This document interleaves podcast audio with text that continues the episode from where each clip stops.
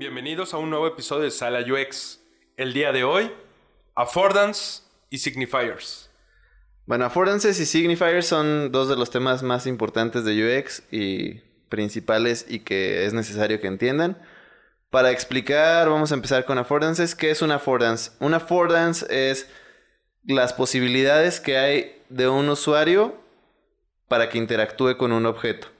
Eh, para que esto se entienda, pensando que el objeto es una silla, ¿qué affordance tiene? ¿Qué posibilidad yo de que interactúe con ella es sentarme?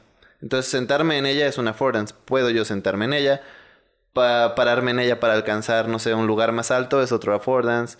no sé, poner cosas sobre la silla, colgar una mochila, una bolsa, una chamarra. Todas esas son affordances, la puedo mover de lugar. Todo eso son formas en las que yo puedo interactuar con esa silla. Entonces ese es el ejemplo como más básico de affordance. Ahora los signifiers. Bueno, pues estos son sonidos, son imágenes, son, son elementos eh, que nos permiten identificar cuáles son las acciones posibles eh, con el objeto, ya sea un objeto físico o un objeto digital. Eh, y también hay que platicar que los usuarios que pueden interactuar con estos objetos no necesariamente tienen que ser humanos, pueden ser incluso animales, robots o máquinas que tengan inteligencia artificial. Entonces, esta interacción de la que hablas es, muy interesante porque son las posibilidades que tenemos sobre los, eh, sobre los productos, objetos o este, diseños digitales. Así es. Y bueno, para empezar, los affordances tienen tres tipos o existen tres tipos de affordances, que son los que se perciben, los perceptibles, los escondidos y, los, falsos. Entonces, vamos a explicar de uno en uno. Eh, los perceptibles son como el que dije yo, el de la silla. Yo veo la silla y sé que me puedo sentar en ella, que me puedo parar en ella. Todo eso se me ocurre con solo ver la silla. Yo percibo todo eso con solo ver la silla. Este... ¿Podríamos dar otro ejemplo? Por ejemplo, un vaso. ¿Para qué sirve un vaso?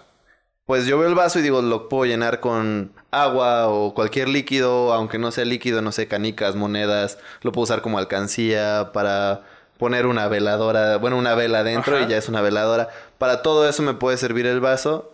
Con solo verlo yo me doy cuenta. Pero existen otras, que son las escondidas. Eh, cuando nosotros pensamos en este elemento escondido, por ejemplo, tenemos un zapato y el zapato, el affordance es Mm, me lo pongo. Eh, lo puedo utilizar para vestir, para calzar.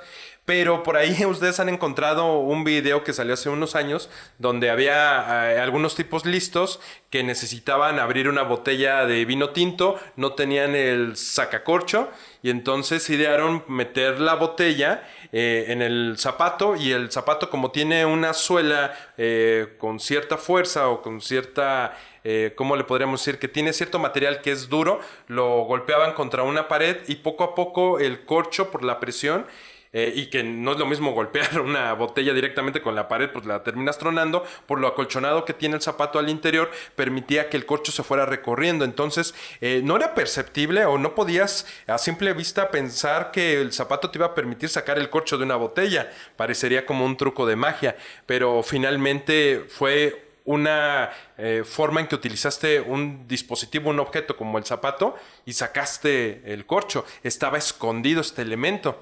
Sí, y hablando de affordances escondidos, este me lleva a otro ejemplo, que es los encendedores. Tú utilizas un encendedor para, pues lo enciendes y para prender, no sé, carbón, la fogata, un cigarro, lo que sea, el boiler.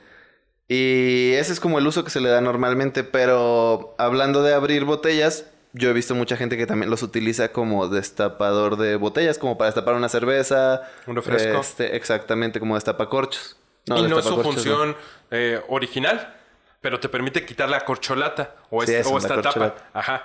Y, y ahorita, antes de iniciar el programa, nos estábamos acordando que cuando uno era niño y a veces en el receso o en el recreo eh, no contabas con una pelota de fútbol para jugar, eh, de manera improvisada alguien tomaba un frutzi o un pau pau. Para los que no saben qué, qué es esto, es un eh, pues como una botella de plástico donde venía un tipo jugo líquido, una bebida de diferentes sabores. Y entonces era un plástico que los chicos se lo terminaban, esta botella chiquita, y la aventaban al suelo y empezabas a patearla y se utilizaba de manera improvisada como un balón. Eh, la forma física de la botellita de plástico no te invitaría a, jugar fútbol, ¿o sí, Poncho? Sí, no, aparte es cuadradita. Bueno, Ajá, está medio cuadradita y cilíndrica, depende de la marca. Pero finalmente eh, los chicos le encontraban una manera diferente de, de jugar o... Eh, por ejemplo, no sé si te tocó alguna vez, eh, había papelerías en las escuelas y vendían como bolas de unicel que utilizaban para hacer los planetas, eh, como del espacio y todo este tema, y los chicos a veces las compraban como a falta de balón y el material pues no te indicaba que iban a estar hechas para jugar fútbol, pero tú le encontrabas una manera. Entonces, ¿podríamos hablar que ese es un affordance escondido? Sí, así es. Y para terminar tenemos los affordances falsos. ¿Qué son los affordances falsos? Son cosas que tú percibes, que ves que puede ser una posibilidad de interacción, pero no es cierta. Y para explicar esto, el mejor ejemplo que se me ocurre es un ejemplo ya en digital, en la computadora. Eh, tú estás navegando en internet en tu compu, eh, ves un botón y le quieres dar clic y no pasa nada. Entonces ahí tú percibiste un objeto que era como un botón, que quizá no era un botón, pero tú lo percibiste así. Y pues no hubo una interacción posible, no pasó nada cuando tú le diste clic, no te llevó a ningún enlace ni descargaste nada. Eh, esto me recuerda que hay que mencionar que las affordances también van muy relacionadas con el usuario que la está haciendo. Por ejemplo, una silla, hablando de la misma silla, si es una silla muy grandota, entonces un adulto de affordance tiene que la puede cargar y la puede mover.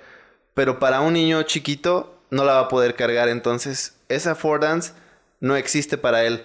Por eso digo que van relacionadas con el usuario con quien va a interactuar. Eso es muy importante mencionarlo, qué bueno que lo haces.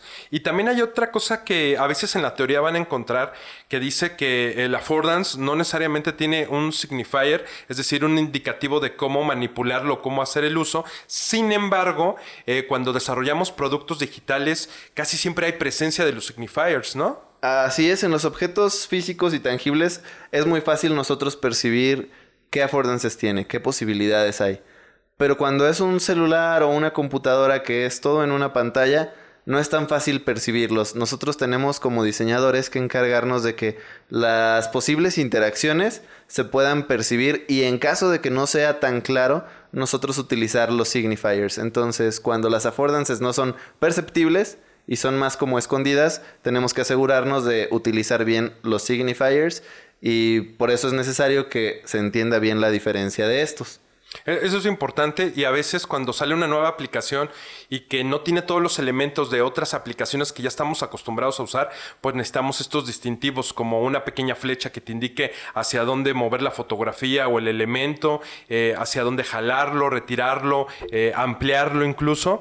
Y, y pues estos elementos sí son importantes, sobre todo cuando estamos generando nuevos productos y como tú dices también que sean productos digitales y también como recalcando, pues recuerden, puede ser un sonido, puede ser una imagen, puede ser un destello, sobre todo en los productos digitales. En los productos físicos también se puede encontrar, aunque no es tan necesario, pero pues, los pueden tener. Un ejemplo de un signifier que ahorita voy recordando es en los controles remotos, eh, donde se ponen las pilas, casi siempre tiene por cuestiones legales también un indicativo de dónde debe estar orientado la batería o la pila y, y, la manera en que se tienen que ubicar. Entonces tiene ahí un relieve o tiene un texto que te indica cómo hacerlo. Entonces, eh, es muy apasionante este tema, Poncho. Creo que da para muchos y muchos ejemplos de la vida cotidiana y los escucharemos en otro momento también.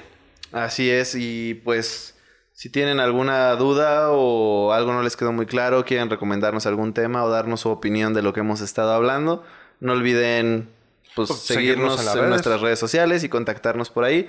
En Facebook y Twitter estamos como Sala UX Podcast y en Instagram como Sala UX. Entonces sería todo por el episodio de esta ocasión y pues nos vemos después, Poncho. Nos vemos. Hasta luego. Bye bye.